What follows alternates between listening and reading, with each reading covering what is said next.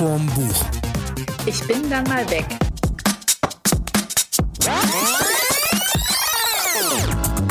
Hallo zusammen, eine neue Folge von Schuss vorm Buch, eurem liebsten Literatur-, Bücher- und Buchtest-Podcast.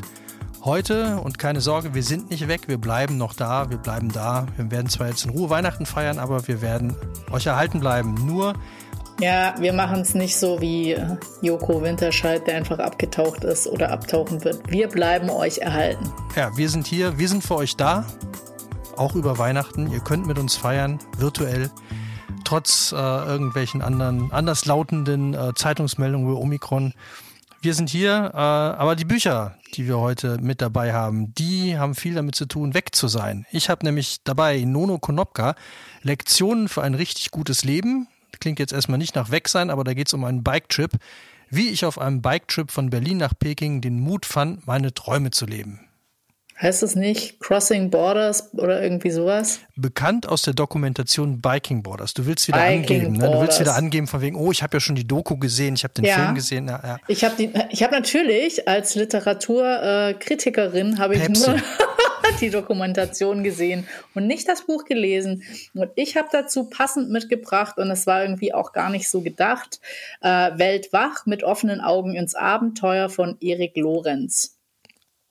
Und nicht äh, den, den, der eigentlich den Titel für unser Buch gegeben hat, äh, für, für die heutige Folge gegeben hat. Du willst den unterschlagen oder ich finde es ganz witzig, weil wir hatten ja irgendwie uns im Vorfeld mal wieder vorbereitet und überlegt, dass wir sowas wie äh, ich bin dann mal weg, warum geht man pilgern und äh, was macht Reisen mit einem und irgendwie in die Richtung was machen wollen und haben da auch unterschiedliche Bücher mit unterschiedlichen Ansätzen rausgesucht. Und eigentlich wollte ich ganz gerne eben von HP Kerkeling, ich bin dann mal weg oder eben von John Krakauer in die Wildnis mit zwei ganz unterschiedlichen Hintergründen besprechen. Und dann dachte ich mir, äh, ich brauche noch irgendwie was Aktuelles, weil die sind schon ein bisschen was älter. Nicht, dass man auch nicht Backlist empfehlen sollte, aber ich wollte irgendwie was Neues. Und dann habe ich mir dieses Weltwach bestellt und lustigerweise haben wir, sind wir, sind wir beide damit geendet, sage ich schon. ein Buch zu lesen, wo die Typen eigentlich auch jeder einen Podcast hat von den beiden. Und die, äh, der eine hat ja, deiner hat ja, oder ich muss jetzt nicht für dich sprechen, nur weil ich die Dokumentation gesehen habe. Meiner hat viele verschiedene Reisen gemacht. Mein Nono? Äh, dein Nono und ähm, mein Erik hat äh, viele verschiedene Reisen gemacht und hat dazu eben auch einen Podcast, der Weltwach heißt. Und da interviewt er eigentlich immer so ganz unterschiedliche Leute, die so relativ krasse Reisen machen. Also sowas wie die Wüste durchqueren oder alle Achttausender oder halt Reinhold Messner oder Jochen Schweizer, solche Leute interviewt er da und auch so ein bisschen das, was Nono auch macht, die Learnings aus den Reisen. Und ich habe es mir eigentlich bestellt, weil ich dachte so, ich habe einfach Lust, man kann ja gerade nicht reisen. Ich habe irgendwie Lust, mit dem Typ so ein bisschen auf Reisen zu gehen. Und ähm, ich glaube, so bin ich auch eingestiegen in das Buch und da macht er erstmal so eine, Mot eine Motor einen Motorradtrip nach Tibet und ich dachte so geil, ja, ich habe total Lust, jetzt irgendwie äh, mit auf Reisen zu gehen. Und nachher ist es aber auch so ein bisschen äh, mit ähm, Lessons Learned, so ungefähr. Nach jedem Kapitel gibt es so, was ich aus meinen Reisen mitgenommen habe und äh, immer mit dem Verweis auf den Podcast. Ich will nicht sagen, ich war enttäuscht. Es hat sich irgendwie ganz anders ähm, angelassen, wie ich eigentlich dachte, wie es werden würde, wenn ich es lese. Und ähm, es hat wirklich Spaß gemacht zu lesen, weil er einen auf jeden Fall mitnimmt nach Tibet, auf die Philippinen, nach Schweden und nach Australien. Man hat da irgendwie immer so ganz eigene Geschichten, die natürlich immer zu einer Lektion führen. Und ich weiß nicht, ob das mir, ich will nicht sagen, zu klugscheißerisch. Er macht so ganz nett. Also ich finde es auf jeden Fall, man kann es so durchlesen, ähm, ist dann so ein bisschen auf Reisen gegangen und ähm, was glaube ich, was ich toll finde an dem Buch und ich denke mal, dass es dir wahrscheinlich ähnlich gegangen ist, äh, man, man stellt sich selber Fragen. Also man fragt sich selber, wie man reist, was Reisen mit einem gemacht hat, was man vermisst, was man noch gerne machen würde oder was man gerne machen möchte, wenn es wieder geht. Ja, also für mich war Reisen grundsätzlich immer äh, wegkommen von da, wo ich gerade bin einfach um was anderes zu sehen, ne? also andere Leute zu treffen, andere Umgebungen zu haben. Und äh, ich bin, bin ja früher wahnsinnig viel mit Motorrad gereist und da war irgendwie der Weg schon immer ganz krass mit Ziel, weil irgendwie dann hat man sich natürlich irgendwie die schönsten Strecken rausgesucht, ist jetzt nicht irgendwie über die Autobahn nach Spanien gefahren oder Portugal, sondern ist halt irgendwie am Meer lang oder durch äh, auch, und da bin ich zum Beispiel tatsächlich mal äh, große Etappen ähm, des, des Jakobswegs äh, mit Motorrad gefahren auch. Also weil das ist eine super schöne Strecke durch die Pyrenäen. Allerdings alles, was danach kommt, ist halt irgendwie relativ öde. Also das ist wirklich nur ewig lang staubige Landstraße und das fand ich jetzt nicht so attraktiv. Aber dann sind wir halt äh, über, die, über die Küstenstraße abgebogen. Das war halt einfach irgendwann dann ankommen, auch schön, aber da war eher das Unterwegssein. Das fand ich immer beim Reisen am tollsten, vor allem mit dem Motorrad. Und könnte mir das auch mit dem Fahrrad vorstellen, aber Wandern, so Fernwandern, das, das finde ich jetzt auch zu krass, weil ich glaube, da wäre mir der Aspekt des Vorankommens zu, zu klein. Also beim Wandern, finde ich, machst du zu wenig Strecke und siehst halt immer sehr viel, sehr lange immer dasselbe. Und ich fand es immer toll mit dem Motorrad, dass man halt viel sieht oder dann später, als es dann nicht mehr mit dem Motorrad war, vor allem äh, äh, ja anderes Essen, andere Gerüche, einen anderen Eindruck zu kriegen und rauszukommen aus dem, was man so die ganze Zeit mitkriegt. Das fand ich am Reisen. Das war für mich immer der Hauptgrund zum Reisen und nie irgendein äußerer Anlass. Also dass man irgendwie, äh, ich muss jetzt irgendwie über mich nachdenken, ich muss jetzt zu mir finden. Also das war jetzt bei mir nie der Anlass. Bei dir? Also ich glaube, so, äh, das war eigentlich auch nicht der Anlass. Bei mir war es eher so, ich wollte mal was anderes sehen und am besten äh, weit weg. Also so gleich mal nicht hier Europa bereisen, sondern irgendwie am besten nach USA. Und ähm, es war ganz witzig, meine beste Freundin, mit der ich relativ viele Touren gemacht habe, die war eben Diabetikerin und zu der Zeit, wo wir gereist sind, ähm, damals im Mittelalter gab es eben, musste das Insulin noch gekühlt werden. Da gab es keine Pen und nichts. Das heißt, also Zelturlaub oder so wäre für uns gar nicht gegangen, weil sie das Insulin kühlen musste. Und deswegen haben wir eigentlich eher so Roadtrip-Geschichten gemacht. Also wir haben uns halt irgendwie äh, ein Auto gemietet und sind dann irgendwie die Ostküste runtergefahren und aber auch so völlig äh, sag ich mal, so ein Stück weit verpeilt. Wir wollten, hatten jemanden, den wir kannten, den wollten wir besuchen und dachten so, egal, wir buchen da mal einen Flug hin und schauen dann, wie es läuft, ja, und haben dann irgendwie als im ersten Schritt erstmal den Flug verpasst und dann, das ist ja nicht so schlimm, dann fliegen wir, also der wäre, ja, der wäre nach Atlanta gegangen, aber so absolut keine, ist es ja auch nicht so, man hat ja auch nicht die Karte und wo alles liegt so im Kopf, dann so, egal, gab keinen Flug mehr nach Atlanta an dem Tag, dann fliegen wir halt nach New York, nehmen uns einen Mietwagen und fahren runter. Das ist ja ewig weit weg, ja. Und wir waren so völlig, ähm, ja gut, wo die dann am Tresen auch meinte, so ja, äh, das wäre vielleicht ein bisschen weit, wie auch immer. Und ähm, dann konnten wir mit einer Zwischenlandung irgendwie da noch in die Nähe kommen. Und es war aber so, das war halt Abenteuer. Es war halt irgendwie, aber es war halt nicht dieses, was andere gemacht haben Interrail, dass man irgendwie, weil das ging alles irgendwie schwierig, weil dann hättest du auch in Europa eben immer Hotels buchen müssten und das Budget hast du dann einfach nicht. Und ich sage jetzt mal mit diesen Motels oder wenn du jemand kennst, ist es dann halt einfach günstiger. Und ähm, das war irgendwie ganz witzig, weil wir hatten das damals so angestoßen. Dann hat sich dann nochmal einer eingeklinkt und je mehr es werden, umso günstiger wird's ja dann. Der, dann war der Mietwagen und das äh, Hotel auch nicht mehr so teuer. Und ähm, das war schon sehr, äh, sage ich mal, experimentell und witzig und auch so ein bisschen ähm, da sind auch so diese klassischen Dinger, wie, wie reist man eigentlich aufeinander geprallt, weil äh, der Typ, den wir dann dabei hatten, der sich dann eingeklinkt hatte, ist immer mit dem Iwanowski gereist, so ein Reiseführer, der hieß Iwanowski. Und er wollte dann halt immer alles, was in dem Reiseführer war. Und wir wollten halt so, wir waren in New Orleans und haben dann gesagt, so nee Mann, wir wollen jetzt was anderes erleben. Und ähm, wir wollen jetzt vielleicht einfach ins Voodoo-Museum gehen und nicht irgendwie äh, die Kunstmuseum was als Empfehlung oder so drin stand machen. Und wir wollten uns eher treiben lassen. Und er kam immer mit so einem neuen Ding, kam er irgendwie an, hey, total der nette Typ, der möchte uns hier irgendwie durch die Stadt führen. Und wir schon so, oh Gott, Nepper, Schlepper, Bauernfänger, ja. das war irgendwie so total crazy. Und was ich daran irgendwie richtig spannend fand, war, dass der Typ schon allein durch äh, Afrika gefahren war, sechs Wochen was ich mich, glaube ich, gar nie getraut hätte. Und er total überfordert war in diesem, so ein Stück weit vielleicht Konsummoloch USA, ja. Also da geht ja alles so, es war ja relativ einfach, sich zu orientieren. Du musst nur grob wissen, wo du hin musst und fährst dann Nordost, Südwest und dann hast du so grob die Richtung und äh, überall sind Shopping Malls, alles geht halt mit dem Auto. Das ist halt so, das, was wir gemacht haben, war schon so ein bisschen Konsum pur. Aber ich meine, da gibt es ja auch unfassbar schöne Landschaften und ich habe das dann ein paar Mal gemacht, auch bei meinen Reisen habe ich irgendwie noch äh, war ich irgendwie in Phoenix, Arizona, Las Vegas, die ganze Geschichte unten Kalifornien. Also irgendwie war das so mein Einstieg und fand ich das auch total spannend. Das ist halt das, was man irgendwie auch oft in diesen Hollywood-Streifen sieht, wo ich dachte, so, das ist super, das will ich sehen, das will ich erleben.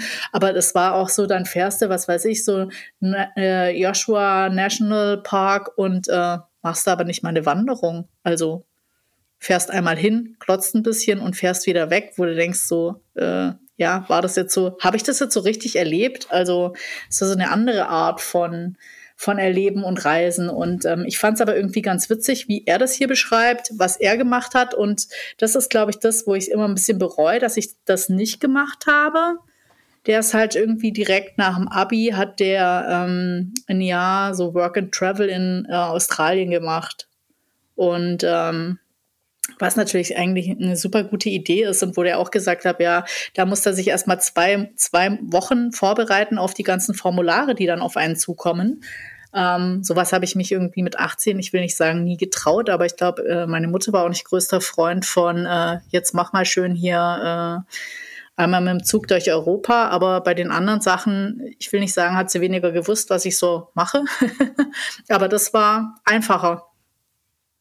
Ja, ich fand's, ähm, ja, also was ich spannend finde an den ganzen Sachen, also bei, bei Nono ist es jetzt auch so, da geht es ja wirklich darum, so was lerne ich beim Reisen oder was kann ich von Reisen lernen, was kann ich da mitnehmen.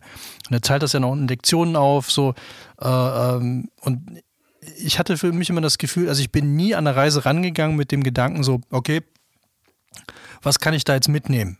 Sondern ich habe immer geguckt, habe ich Bock, interessiert mich das oder gab es irgendwas, zum Beispiel, ich war ja mal zwei Wochen in einem Shaolin-Kloster in China und habe da Kung Fu gelernt. So, das war so eine, so eine Schnapsidee, wo ich irgendwann mal im Fernsehen gesehen habe, so, so ein klassischer Bericht, ey, wie man das halt so kennt und, und irgendwie die Typen voll krass drauf und acht Stunden Training am Tag und dann dachte ich mir so, okay, das hältst du eh nicht durch, aber vielleicht gibt es das ja in Light.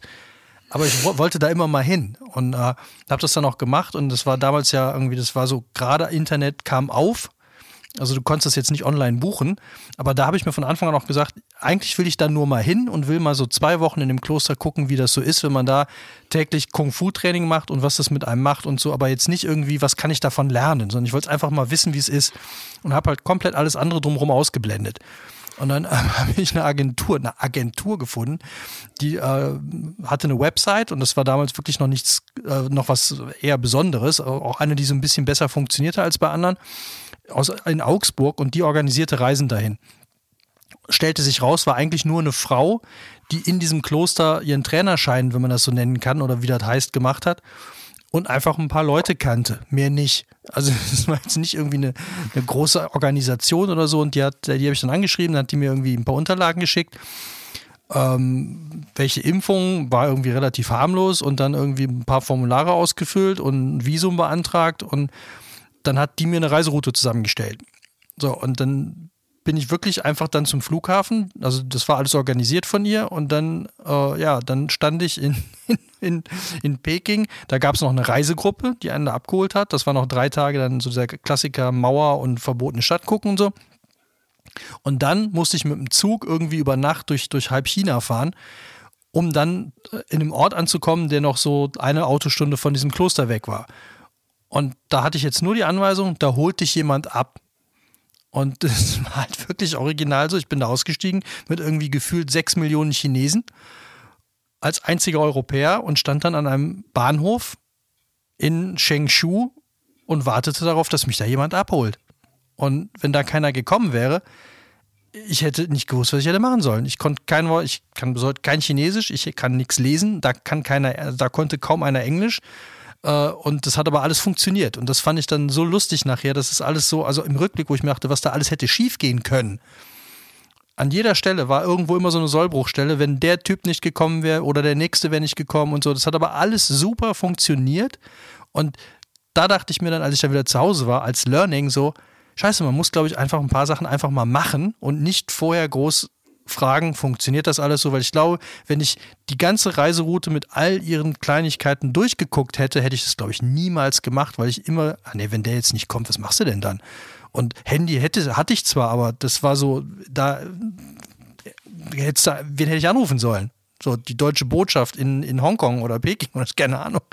So, die wäre auch endweit weg gewesen. Also es waren so, das fand ich so, so spannend beim, aber ich hätte jetzt daraus nicht irgendwie, also das wäre eine Lektion gewesen, wo ich mir dachte, okay, man muss eigentlich, glaube ich, Sachen machen. Und das war ich aber früher, so wie du gerade gesagt hast, mit 18 hätte ich das, glaube ich, auch nicht gemacht.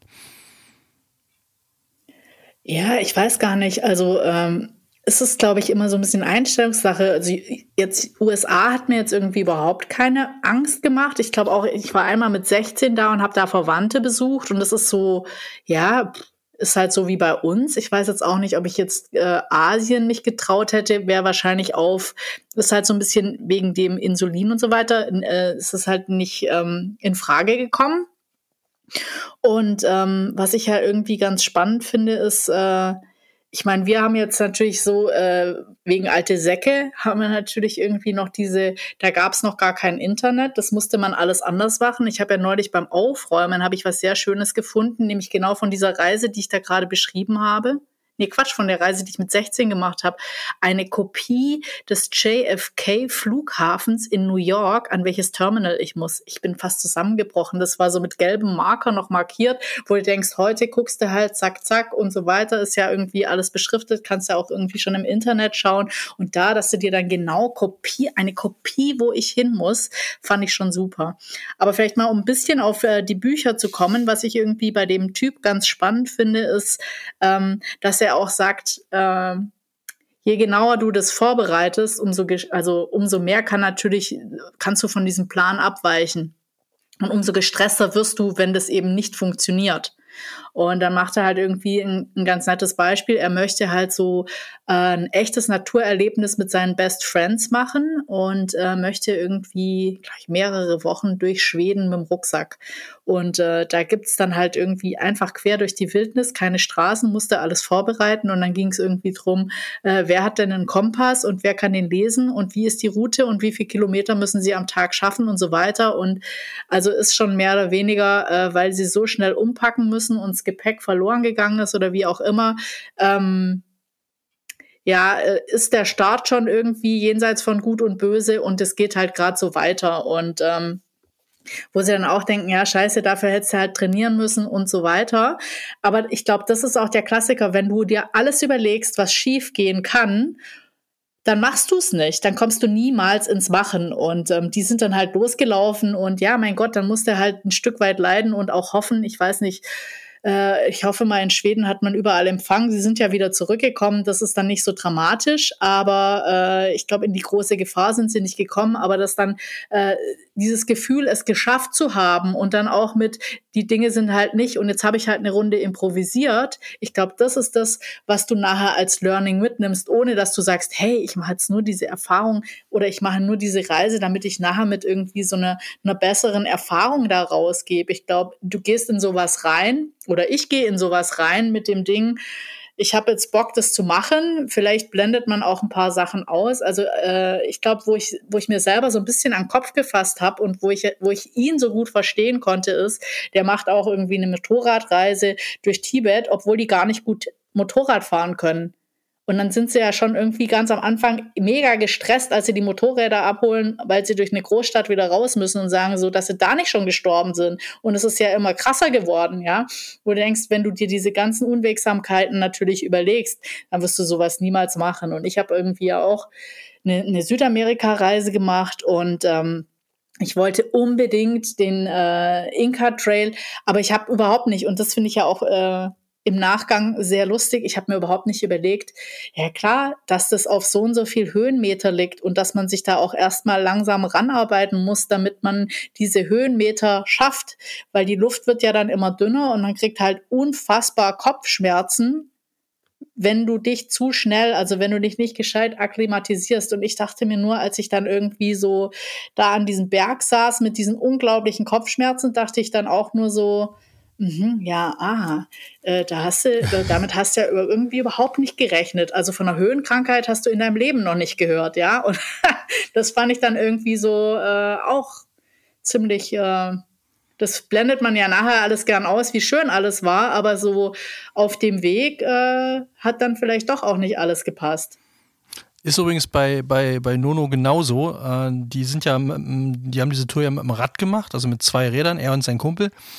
Und er hasst Fahrradfahren. Das fand ich so, so geil, dieser Grundgedanke. Ich mache jetzt mal was, was ich eigentlich überhaupt nicht mag. Und er ist wohl vorher noch nie am Stück mehr als 20 Kilometer, wenn überhaupt mal Rad gefahren und sich dann vorzunehmen, irgendwie so eine, so eine Riesentour zu machen. Die einen dann ja auch irgendwie da, die, die sind ja nach, äh, nach Peking gefahren mit dem Rad, wo du dann ja auch wirklich durch, durch krasse Länder durch musst. Und das ist aber alles ohne Vorbereitung und dann irgendwie zu sagen, so, ja, ich hasse Fahrrad, ich finde Fahrradfahren eh blöd, aber dann machen wir das halt jetzt so. Und ich glaube, das ist auch so, da, da darfst du nicht lange nachdenken, da musst du einfach fahren.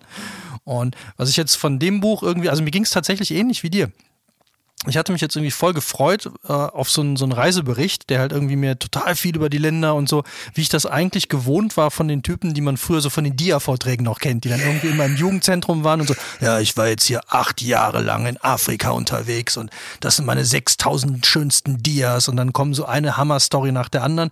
Grundsätzlich irgendwo Reifen gebrochen, Felgen gebrochen, dann sind wir beim einheimischen Dorfschmied und so. Das sind so die Geschichten, die ich so total im Kopf hatte, äh, weil diese Typen die immer erzählt haben.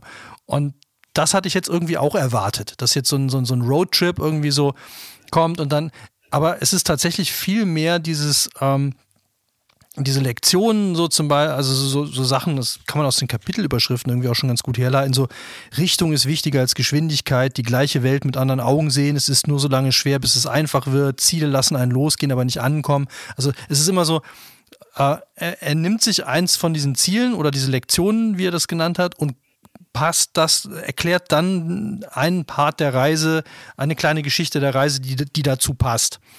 Also wenn man aus dieser ersten Nummer raus ist, dass man sich jetzt auf ein irgendwie äh, ein Buch gefreut hat, was einen jetzt so von A bis Z mitnimmt. Also wir haben ja beide hier äh, von, von Timur den, äh, den Trailer am, äh, die, die, die Radtour mit dem Klapprad am Iron Curtain Trail gelesen. Und das ist ja so, so hatte ich mir das auch vorgestellt, der so, der dir jeden Tag also nicht jeden, aber halt so die wichtigsten Etappen beschreibt, was ist passiert und so. Und das kommt mir da ein bisschen zu kurz. Aber, aber ich glaube, da, das, da ist die Intention ja auch eine ganz andere. Also bei äh, Timur mit dem Klapprad durch die Kälte, der, der hat ja extra dieses Vehikel gewählt, um einmal diese Herausforderung zu haben, aber natürlich hatte, das hatte uns ja auch gesagt, hat er sich eigentlich gewünscht, hoffentlich bricht es mal zusammen oder passiert irgendwas, weil das gibt ja die abenteuerlichen Geschichten. Und deswegen ist er wahrscheinlich auch im Winter losgefahren und so weiter, während ähm, ich glaube, bei Nono und seinem Kollegen war es ja eher so, die das finde ich also sehr faszinierend. Die haben Marketing studiert, die haben, glaube ich, wirklich überlegt, gehe ich jetzt in so eine Agentur, was möchte ich, in welche Rech Richtung möchte ich machen, wenn ich Marketing mache. Und die wollten eigentlich, glaube ich, so einen sozialen Background. Und ich glaube, die haben sich so ein Stück weit, ich will nicht sagen, dieses Abenteuer gekauft, aber das ist so der, das Transportmittel auch, um das zu erreichen, was sie wollen. Und die haben ja, ich weiß nicht, ob du es gesagt hast, die wollten eine, äh, Geld sammeln, 50.000 Euro, um eine Schule bauen zu können. Und die haben das richtig fett medial aufbereitet.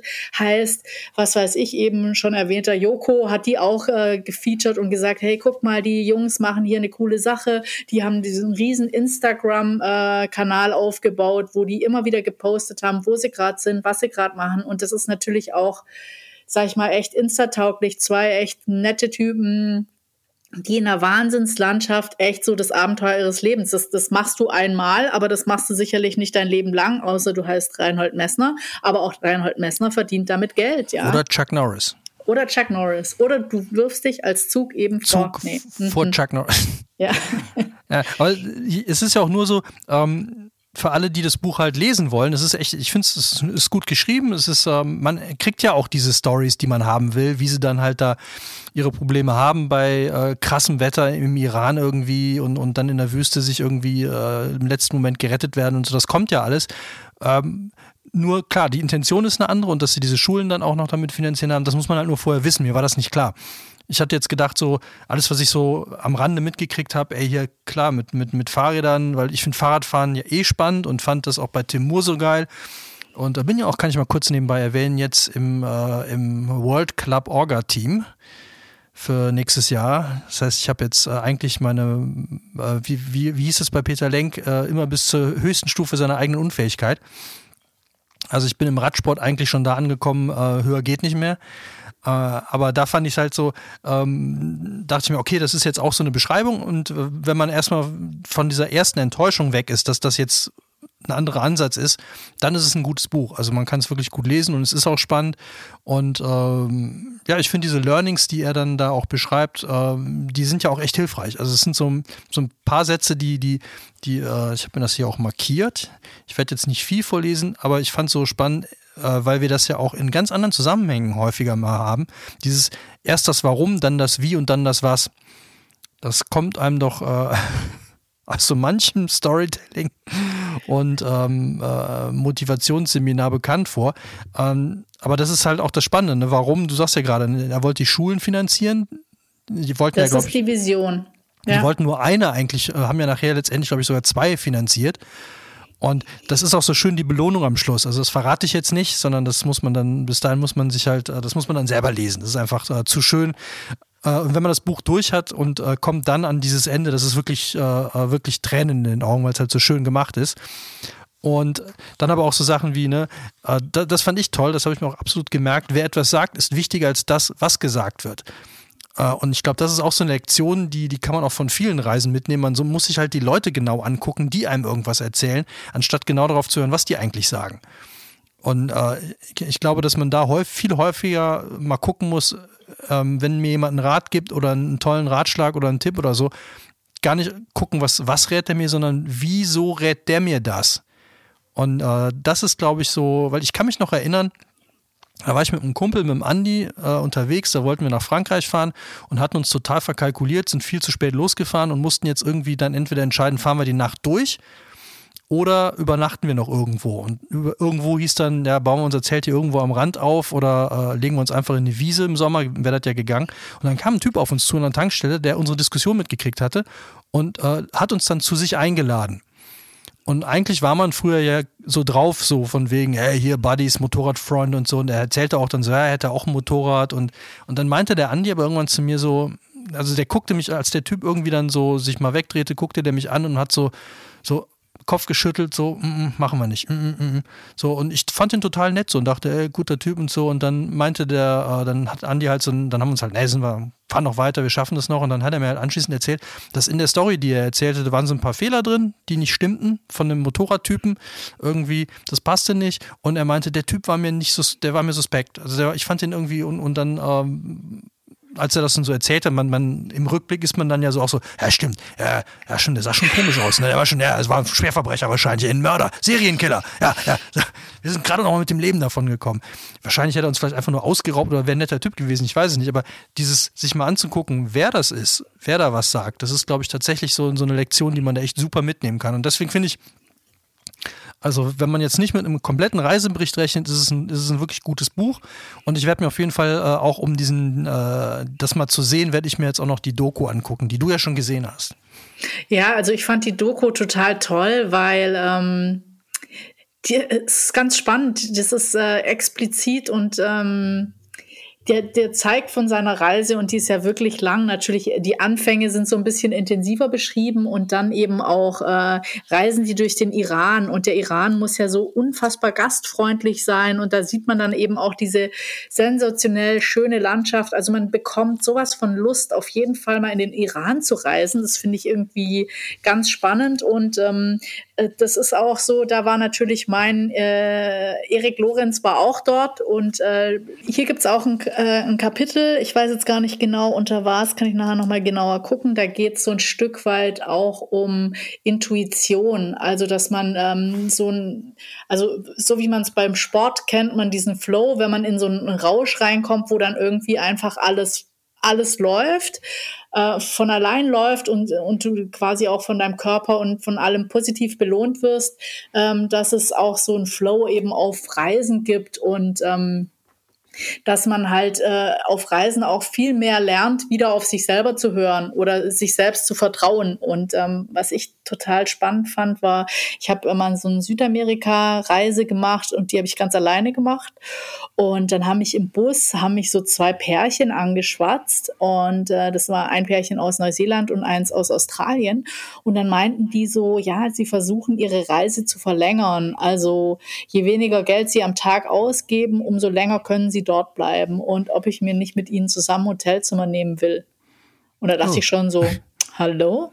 äh, und aber irgendwie, keine Ahnung, hatte ich so das Gefühl, ähm, ja, ich kann denen vertrauen. Ich, ich weiß auch nicht warum. Also es war irgendwie ganz interessant. Ich bin auch mit denen rum, noch eine, eine Weile rumgelaufen. Ich bin mit denen abends essen gegangen. Ich habe mit denen das Hotelzimmer genommen und das ist immer so ein Stück weit, sag ich mal, auch gefährlich, weil äh, ich schlafe wie ein Stein. Die hätten mich nachts ausrauben können. Ich hätte es ja überhaupt nicht mitgekriegt. Ja, also und diese Hotels, ich weiß noch genau, dass was, die sind ja alle schäbig hoch zehn und die haben ja auch wirklich kein Geld gekostet dort. Äh, wo wir da übernachtet haben. Aber das haben wir uns dann halt geteilt und ich hatte irgendwie einen netten Abend, weil ich habe mir selber so vorgenommen, ich gehe nicht mehr raus. Ich, also ich äh, mache diese Reise allein, aber ich gehe nicht allein raus, wenn es dunkel ist. Und das war dann halt ganz schön, weil ich ja mit denen zusammen unterwegs war und dachte mir so, okay, wenn die mit dabei sind, dann gehe ich auch ähm, abends raus mit denen essen. Und die haben das schon länger gemacht, die haben das sehr professionell gemacht. Das fand ich witzig. Die haben dann auch gemeint, so ja,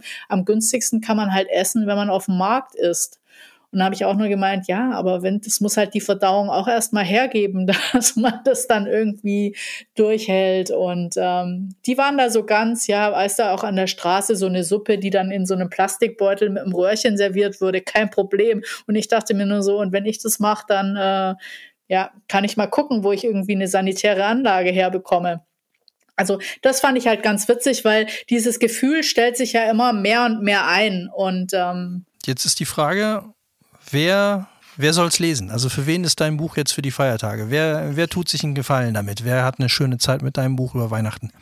Also ich würde gerne noch, weil wir haben jetzt eher noch, weiß gar nicht, über uns oder so geredet oder unsere Reisen. Ich würde gerne diese Kapitel, du hast ja bei dir auch so ein bisschen die Kapitel gesagt. Ich fand das ganz spannend bei ihm.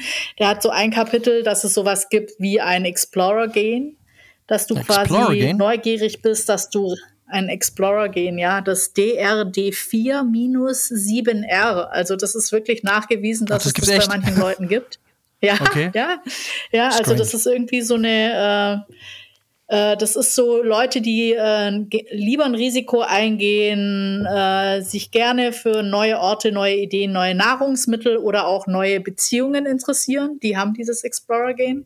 Das fand ich irgendwie ganz witzig und ähm, keine Ahnung, ob ich es habe oder nicht. Denkst du, du hast es? Ah, bis zum, vielleicht ein halbes. Ja, so ein mutiertes. Also vielleicht nicht das ich äh, 7R, sondern nur das 6R. ja, also ich habe definitiv nicht, ich wäre auch nicht der Typ, der alleine durch Afrika reist mit dem Motorrad oder so. Wir haben, ich glaube, der George, der hat es bestimmt. Das ist ja ein, ja, der hat auf jeden Fall. Ein Freund der von uns, der, der dauernd, ich glaube, der ist auch gerade wieder irgendwo in Tunesien oder Marokko mit dem Motorrad unterwegs. Ja. Äh, der, den stört das ja alles irgendwie überhaupt nicht. Der ist ja irgendwie ja. so völlig. Äh, also ich Egal. glaube, also es gibt, glaube ich, die, die es eben so ganz extrem sind und das sind halt diese Reinhold Messners und ähm, jeder kennt so jemanden. Also da, das sind halt die, die, die, die, die früher die Dia-Vorträge ja. gemacht haben und ich glaube, früher war es halt noch viel experimenteller, wenn du nirgendwo anrufen konntest und wenn du dann halt in der Wüste verdurstet bist. Gott, war es halt so. Ja, die haben auch keine Vorträge gehalten, also von daher nee, wussten, wusste man es auch nicht. Ja. Dann äh, der zweite Punkt war, warum er gerne reist. Und das fand ich auch sehr interessant. Scheitern lernen. Und ich glaube, das ist auch so was, Scheitern lernen, äh, was man bei Reisen erleben kann, wo wir vorher schon gesagt haben, so, dass, wenn, wenn du alles genau planst, beim Scheitern lernen, wenn wir jetzt wieder Reinhold Messner nehmen, äh, der hat seine 8000er geschafft, aber er hat es ja auch ein paar Mal nicht geschafft. Und ich glaube, aber dieses Nichtschaffen, dieses ähm, Versagen und kein Versager sein, das macht auch das große Learning aus, weil wenn du, wenn du das trotzdem machst und du stirbst dabei, dann, dann hast du so richtig versagt, dann bist du auch ein Versager. Aber wenn du, wenn du die Gefahr für dich so einschätzt und sagst, ich breche jetzt hier ab, weil es einfach nicht läuft, dann ist es, glaube ich, auch äh, ein großes Learning. Und ich glaube, das hat man halt auch nicht, das hat man halt einfach auch im, im normalen Leben. Ich glaube, das kann man auf ganz viele Dinge anwenden. Ich meine, du kannst auch eine Beziehung haben, die ungesund für dich ist und irgendwann sagen so, nee, äh, ich kann das jetzt noch bis zu meinem Lebensende so weitermachen oder ich breche das halt hier ab und finde einen neuen Weg. Und ich glaube, oder auch bei einem Job, da finde ich aber ganz spannend, dass äh, viele Leute, das ist ja in, auch in einem anderen Buch, da ähm, kam das ja mal zum Tragen, diese, dieser Rückblickfehler, dass man Sachen beurteilt nach dem, wo man schon angekommen ist. Also wenn man zum Beispiel äh, bei Reinhold Messner zu bleiben, wenn der halt irgendwie sagt, so wir sind jetzt bei 7000 Meter, wir bräuchten nicht mehr viel, um oben anzukommen, aber wenn wir, äh, wenn wir jetzt abbrechen, wäre ja alles umsonst bis hierhin. Aber diese Weisheit dann zu haben und zu erkennen, dass man das vielleicht dann zwar vielleicht noch bis oben, aber nicht mehr heile runter schafft und nicht zu gucken, was habe ich bis hierhin geleistet. Und das ist ja ganz oft, dass man denkt, jetzt habe ich schon 3000 Euro in, was weiß ich, diese Aktion oder in, in dieses Haus gesteckt und äh, wenn ich jetzt nochmal 3000, äh, dann wird es auch was. Anstatt zu sagen, Moment, das Geld ist jetzt sowieso weg, aber die 3000, die ich jetzt nochmal investieren würde, die sind jetzt noch nicht weg. Und dann beeinflusst aber das, dass ich schon 3000 Euro investiert habe, mein, meine Entscheidung viel mehr als zu sagen, ja, okay, dann scheiß auf die 3000, die sind weg und die anderen behalte ich lieber und mache ein neues Projekt. Und ich glaube, das ist ein ganz, ganz äh, großes Learning, irgendwie die Entscheidung zu treffen, wirklich zu sagen, entscheide ich mich jetzt, weil ich das von diesem Punkt in die Zukunft gut finde oder weil ich schon so viel reingesteckt habe. Und das sollte halt nie irgendwie das Argument sein.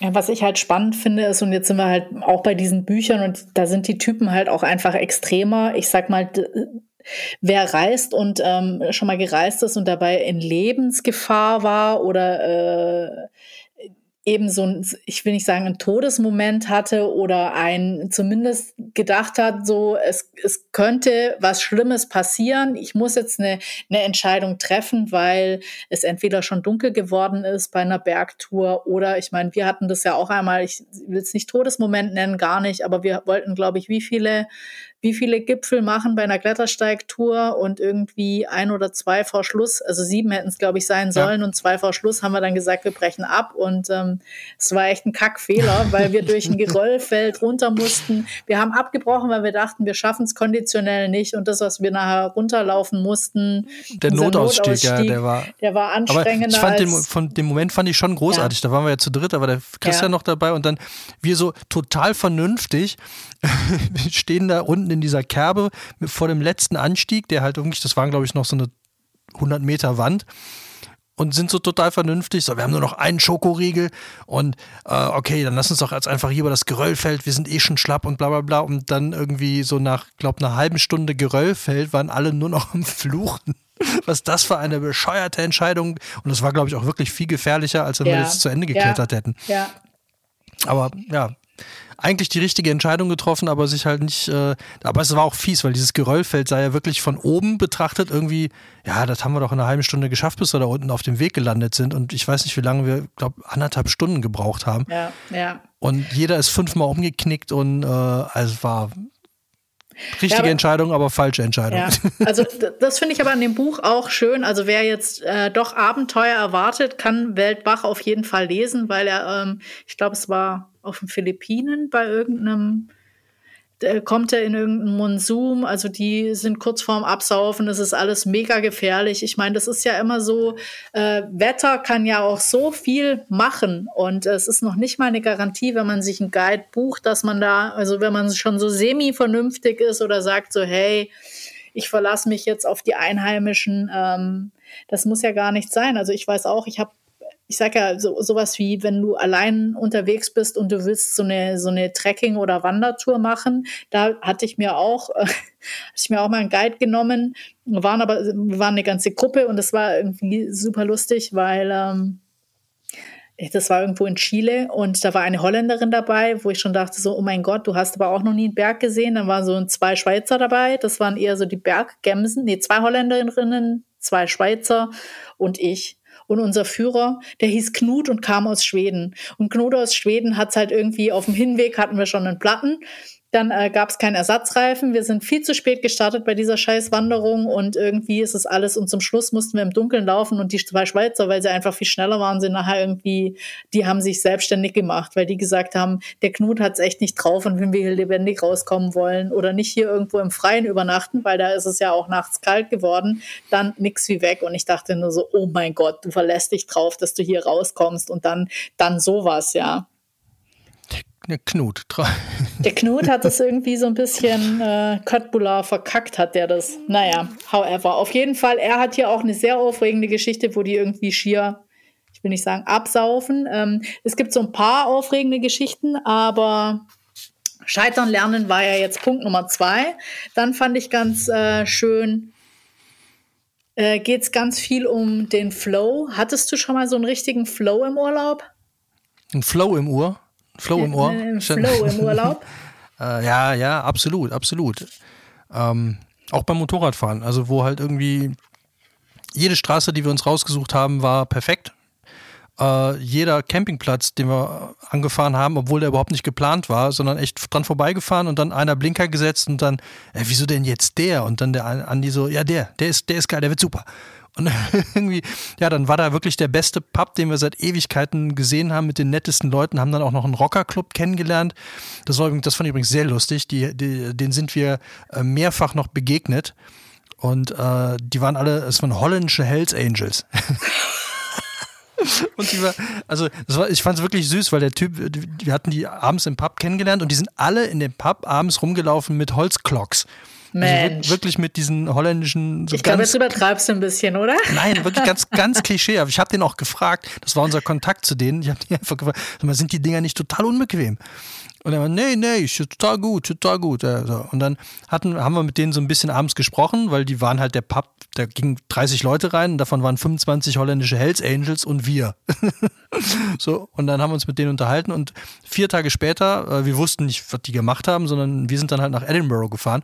Und in Edinburgh stand auf einmal, also Kollege war weg, ich, äh, wir hatten uns so beide mal getrennt, er wollte sich was anderes angucken als ich und dann hatten wir aber verabredet, wo wir uns wieder treffen. Dann gehe ich so die Straße runter von dem Schloss und sehe diesen zwei Meter riesen Hells Angel, wie er ganz alleine da steht. Der, und es war der Präsi. Und dann habe ich ihn gefragt, so, äh, ja, was er denn hier so macht, so alleine. Und dann, du, ich habe alle verloren. Alle weg, alle weg, ich weiß nicht, wo die sind. dieser Riesentyp, diese totale Kante dann. Und dann meint ja, wo wollten die denn hin? Ja, ich weiß nicht, ja, hier. Und dann hat er mir so ein bisschen beschrieben und dann sind die in so ein Spiegelkabinett, also so ein Kuriositätenkabinett. Und äh, da war ich zufällig kurz vorher dran vorbeigelaufen. Dann habe ich ihn da hingebracht und er war total glücklich. Hat sich total bei mir bedankt und so meinte, wenn du Holland kommst, wenn du hier dann komm vorbei und so. Ja klar, wenn ich nach Holland komme, klopfe ich erstmal bei den Hells hey, Angels. Ich habe Kontakte zu haben. Ich habe euren Präsi damals in Edinburgh das Leben gerettet. Ich alleine. Ich habe ihn vor äh, den verrückten äh, Schotten äh, bewahrt und das war ich hier, falls ihr nochmal Fragen habt. So äh, fand ich total lustig. Aber da in dem Urlaub lief wirklich so, egal, also egal was wir gemacht haben. Es war entweder äh, hat das Ding gerade aufgemacht, äh, statt zu. Ähm, wir waren die ersten, die drin waren. Wir waren der hundertste Kunde und haben Eis umsonst gekriegt. Oder der Campingplatz hatte gerade erst aufgemacht und wir durften uns den Platz aussuchen. Es, es war wirklich so, egal was du angefasst hast, es war irgendwie Bam. Also ganz, ganz, also es waren zehn Tage. War aber auch dann schlagartig vorbei. Äh, Finde ich auch lustig, wie der Flow endete dann. Ich habe mein Portemonnaie verloren und ähm, habe das, ich war mir ziemlich sicher, dass ich es in der Kneipe verloren habe, weil ich festgestellt habe, dass meine Jacke eine kaputte Tasche hatte. Und die lag halt die ganze Zeit auf so einer Bank. Und ich habe bezahlt und dann das Portemonnaie da reingesteckt und äh, bin dann gegangen. Und ich bin mir sehr, sehr sicher, dass das da rausgefallen und dann da in der Kneipe, wir sind am nächsten Tag hin, nee, nee, hier, hier ist nichts und äh, habe es dann tatsächlich ein halbes Jahr später, haben sie mir aus Schottland die Unterlagen wieder geschickt. Ich habe bei Polizei gemeldet, so von wegen Portemonnaie. Und danach war aber das Riesendrama, okay, alles EC-Karten weg, Personalausweis weg, alles war weg. Und äh, dann haben wir halt noch so das letzte Geld, was wir irgendwie äh, äh noch abheben konnten, haben wir halt irgendwie abgehoben und dann halt alle Karten sperren lassen, alle Konten sperren lassen. Äh, und dann musste ich ja einen neuen Ausweis zur Botschaft und so. Also es war, danach lief aber auch nichts mehr rund. Also das war Boah, total das ist aber voll seltsam. fies. Erst den Höllenflow ja. und dann so abrupt abgebrochen. Ja, danach war, äh, ja, wir haben die Reise halt dann noch kürzen müssen, weil halt das Geld natürlich dann limitiert war. Ach krass. Ähm, aus Scheitern lernen, sage ich da nur. Also das Ärgerliche war, ich hatte halt die, äh, ich habe es immer geteilt gehabt. Ich hatte die, die Visa-Karte, hatte ich halt immer am Mann und die äh, EC-Karte im Portemonnaie, aber das war dasselbe Konto. Deswegen habe ich halt nochmal, ich glaube, 1000 Euro abheben und dann habe ich es halt Ach, sofort scheiße. gesperrt. Ja, scheiße. Und äh, da, ja, aber dann sind wir halt noch, haben wir es noch halbwegs zu Ende gebracht, aber wir mussten jetzt natürlich die Umwege machen, dass wir halt dann bei der deutschen Botschaft vorbeigefahren sind. Und da war dann so genau das Gegenteil. Das war, du kommst natürlich genau um 14.03 Uhr an und die machen zu. da ist auch keiner mehr. Das heißt so, wir ja. standen da und dann mussten wir nämlich, und das war richtig kacke, mussten dann halt da äh, noch eine Übernachtung einlegen in der Stadt und das war halt dann so richtig teuer, weil natürlich dann findest du natürlich nicht wieder das tolle Hotel, was gerade noch ein Zimmer frei hat, sondern dann, ja, wir haben noch ein Zimmer, es kostet aber. Und dann war es so richtig so, also im Grunde eine Übernachtung so teuer wie die fünf äh, davor auf dem Campingplatz und dann lief wirklich alles nur noch schief. Ja, krass und alles in einem Urlaub. How funny. Ja, ich hatte auch mal einen Urlaub, da hatte ich so einen extremen Flow. Das war irgendwie witzig. Äh, und zwar mit Hilde, unserem Kollegen, mit dem wir auch unsere Jubiläumsfolge, die Türsteherfolge gemacht haben. Und ich glaube, ein oder zwei Krimi-Folgen haben wir auch zusammen mit ihm gemacht. Das war so, der ganze Urlaub war der absolute Flow. Das war, äh, eigentlich hat es ja schon lustig gestartet, weil ähm, er hatte keinen Führerschein mehr und hat dann gefragt, äh, ob wir nicht zusammen durch Australien fahren wollen ich als Fahrer und er als Beifahrer. Und ich dachte mir schon so, oh mein Gott, das kann ja wirklich super werden. Ich im Linksverkehr und dann auch noch irgendwie werde ich von der anderen Seite beklugscheißert. Crazy. Und dann war es aber wirklich großartig, weil ähm, wir haben das auch nur so ganz grob geplant. Äh, wir haben uns getroffen und dann äh, haben wir gesagt, so ja, irgendwie so ganz, im, ganz im Norden ähm, da soll es mega schön sein, äh, da fliegen wir jetzt hin und da starten wir. Und dann war da, waren wir halt im Regenwald und dann hat es die ganze Zeit geregnet. Und ähm, das Lustige war, aber nee, Quatsch, wir haben in Sydney gestartet. Und also man muss sagen, wie der Flow dann angefangen hat. Ähm, wir waren im Sydney Zoo, weil wir unbedingt einen Platypus sehen wollten. Das ist so ein Schnabeltier, das gibt's nur in Australien. Dann standen wir da eine Viertelstunde vor diesem Fensterchen, wo man angeblich dieses Schnabeltier sehen sollte. Da ist nichts passiert, ja. Und wir so, ey, Kacke, äh, das gibt's nur in Australien und ähm, wir würden das jetzt schon gern sehen. Also er ist so ein Birdwatcher-Typ und ich dachte mir so, ja, wenn das so einmalig ist, dann müssen wir das schon sehen.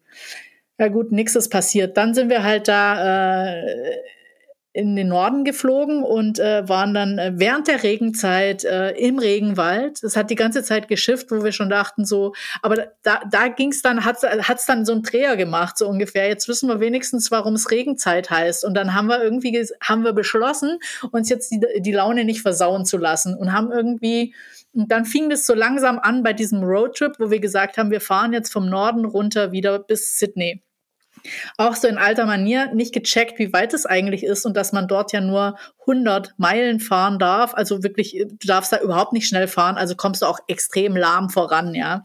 Und ähm, dann sind wir halt losgefahren und irgendwie haben wir auch so Entscheidungen, so wie du gesagt hast mit dem Campingplatz. Wir so, da gab es irgendwie so ein Schild und dann war da der ähm, ich glaube, da hat es irgendwie auch ein bisschen so mit angefangen, wo es dann so witzig wurde. Da war dann ein Fig Tree und wir so, ey, wenn da ein Fig Tree ist, müssen wir den unbedingt anschauen. Natürlich. Und dann war das irgendwie der größte Fig Tree von Australien. Äh, und, und wir, wir, dann hat, hat Hilde extra noch so eine Frau angesprochen, was das hier jetzt eigentlich wäre und warum, ja. Und sie hat uns das erklärt und wir sind einfach niedergebrochen, haben dann gesagt, ach komm, dann suchen wir dann gleich hier in der Umgebung ein Hotel. Und dann war die, hatten wir halt schon so eine Bombenlaune. Also es war wirklich super lustig. Dann meinte die hinterm Tresen, oh, ihr habt ja so eine gute Ausstrahlung, la la la, ihr seid sicher hier wegen dem Blätterbus. Und wir so, hä? Und sie so, und wir, wir so, ja, gibt's hier einen Blätterbus? Und sie so, ja, klar, du müsst jetzt nur hier hinten an diesen äh, kleinen See gehen und dann, äh, wenn's Kreise schlägt, seht ihr schon, dann taucht er auf. Also geil, wir in dieses Hotel eingecheckt, war super, sind los, blub, blub, blub, taucht das Tier auf und Natürlich. wir so, echt jetzt? Und es ging dann aber echt so weiter. Also ich meine, das war so unglaublich. Dann auf irgendwie einem anderen Tag haben wir dann eine Cassowary-Familie. Das ist so ähnlich wie ein ah, das ist so ein, wie heißen denn diese großen auf zwei Beinen? Vogel. Men Menschen. Nee, e Emus. Ja, so ähnlich wie ein Emu. Ähm, und die gibt's auch in freier Wildbahn, aber dass du die mit Junge siehst, passiert ganz, ganz selten. Dann haben wir sowas gesehen und als der Hilde das irgendwie so einem Einheimischen erzählt hat, da meinte der so, äh, das hat er in seiner ganzen Zeit noch nie gesehen. Also es, wir haben so echt so ganz sensationelles Zeug erlebt und ähm, dann sind wir irgendwie mal vom Outgoing nach Hause gegangen, also in, ins Hotel. Dann haben wir ein Baumkänguru auf dem Weg entdeckt und ich war so betrunken, dass ich es nicht geschafft habe, es zu fotografieren. Es gibt aber nur noch Fotos von Hilde, wie er versucht hat, es anzulocken. Also es war sensationell. Also der Flow hat dann wirklich äh, gehalten, bis wir wieder in Sydney waren und auch das war großartig, weil wir es natürlich nicht geschafft haben in der dementsprechenden Zeit und dann gesagt haben, ist kackegal, wir buchen uns einfach ab einem anderen, äh, ab einem anderen Standort äh, einen Flug zurück. Was wir dann auch einfach gemacht haben, wir sind zu McDonalds, da gab es ein WLAN, haben uns einen Flug gebucht und sind wieder zurück. Haben einfach das Auto woanders abgegeben und fertig. Und ähm, Hätte es aber war, auch Burger King sein können oder Pizza hat ja, oder. Ja, hätte auch alles andere sein können, aber es war, es war irgendwie extrem äh, lustig. Und das, das war so echt so, äh, als der Flow sich eingestellt hat, so, so wie bei euch, der ist dann einfach geblieben. Okay. Thema neue Eindrücke. Können wir jetzt noch direkt zum Schluss was loswerden? Dass wir nämlich jetzt im nächsten Jahr, 2022, äh, einfach mal viel mehr für euch Bücher ausprobieren wollen. Du meinst, wir probieren gleich mal so ein Mikroabenteuer aus, wie er mit seinem Freund. Die haben sich ja im Königsforst einmal eine Übernachtung in der Hängematte irgendwann im Dezember oder so gegönnt.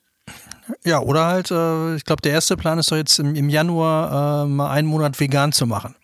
Wir sind so krass. Wir sind krass. Wir werden krasse Sachen für euch im nächsten Jahr testen, weil wir festgestellt haben, die Aufräumfolge, wo wir Marie Kondo und Stiftung Warentest gegeneinander gestellt haben, ist unsere absolute Highlight-Folge bis jetzt. Meist gehört, meisten Reaktionen, meistes Feedback. Und da haben wir uns gesagt, wir werden jetzt im neuen Jahr einfach mal mehr Bücher testen und wollen jetzt mal mit veganem Essen anfangen. Und dann Minimalismus steht auch auf dem, auf dem Kalender. Und äh, ja, wird, glaube ich, ein spannendes Jahr für uns. Und für euch natürlich auch dann. Und dann im Monat drauf die Webers Grillfibel. Oder Grillen. Bur Burger für alle. Ein Monat Fleisch. Ein Monat Gemüse frei machen dann. Fleisch ist mein Gemüse. Ja. ja. Ziehen, ziehen wir knallhart durch dann. Nee, so ein bisschen noch mehr Richtung Aufräumen, also auf eine zweite Aufräumfolge im erweiterten Sinne hätte ich schon auch richtig Bock. Ja, auch mal so ein bisschen Sachen wie Digital Detox und ähm? Ja, ich nehme dir das iPhone weg. oder Smartphone oder das Android oder was ja, auch immer. Also ich nehme genau. dir, ich nehme dir deine Zugänge zu, zum Internet weg oder wir äh, machen da ein Zeit, eine Zeitschranke drauf, dass man nur eine Stunde am Tag oder so. Willst du so eine Kindersicherung drauf spielen oder was? Ja, genau. So ein, so ein, äh, so ein Zeitmanagement, so ein Zeitlimiting. Mhm, das kriegst du dann auch. Will ich mal sehen, wie du mit klarkommst. Ja, dann muss ich halt schneller spielen. Mhm.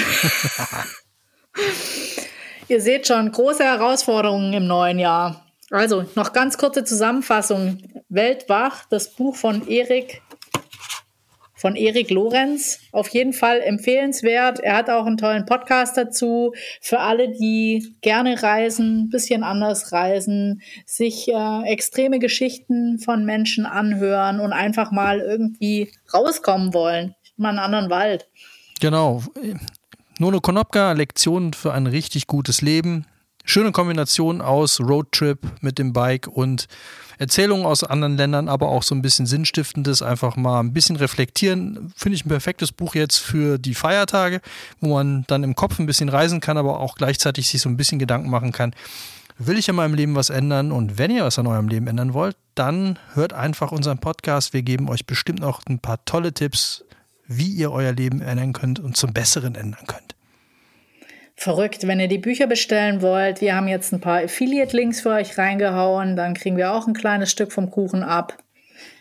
Vom veganen Kuchen natürlich. Vom veganen Kuchen, genau. Ja. Und, und, wenn ihr irgendwelche Wünsche habt, was wir in Zukunft besprechen sollen, wie ihr uns challengen wollt, wie gesagt, wir probieren jetzt mal äh, Vegan kochen, das Buch haben wir schon. Sieht eigentlich ganz geil aus. Ich bin mal gespannt, was es mit uns macht, wenn wir dann nur noch Hungerhaken nach vier Wochen sind. nee, ich freue mich auch drauf. Also ich bin auch sehr gespannt, was es, was es mit uns macht und was dabei rumkommt und wie man nachher aussieht.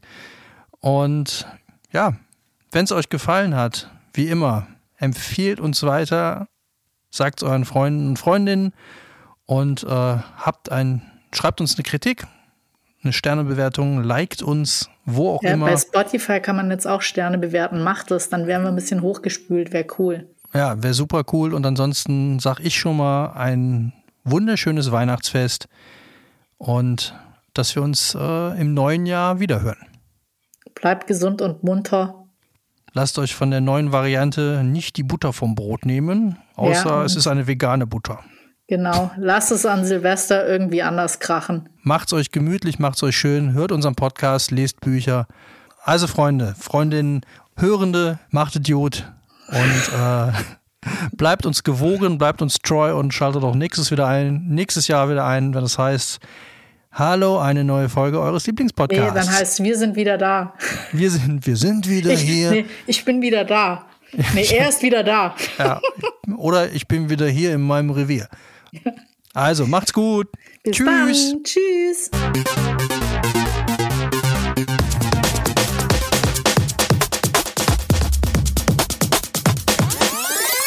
Schuss vorm Buch.